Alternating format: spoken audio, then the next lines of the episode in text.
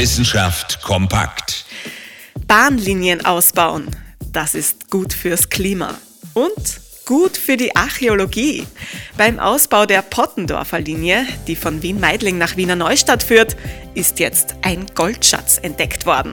Und mehr noch, eine ganze Siedlung aus der späten Bronzezeit ist im Zuge der Bauarbeiten in der Nähe von Ebreichsdorf bei Baden zum Vorschein gekommen. Die Siedlung ist um die 3000 Jahre alt. Und auch der Goldschatz, bestehend aus einer Schale, Spiralen und einem golddurchwirkten Tuch, dürfte vor rund 3000 Jahren vergraben worden sein.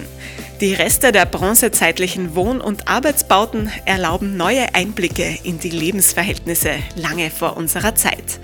Europaweite Bedeutung haben diese Funde, sagt das Bundesdenkmalamt und hat sie gleich unter Schutz gestellt. Sie sollen jetzt wissenschaftlich untersucht werden und dann im Naturhistorischen Museum in Wien der Öffentlichkeit zugänglich gemacht werden. Interessante Themen aus Naturwissenschaft und Technik.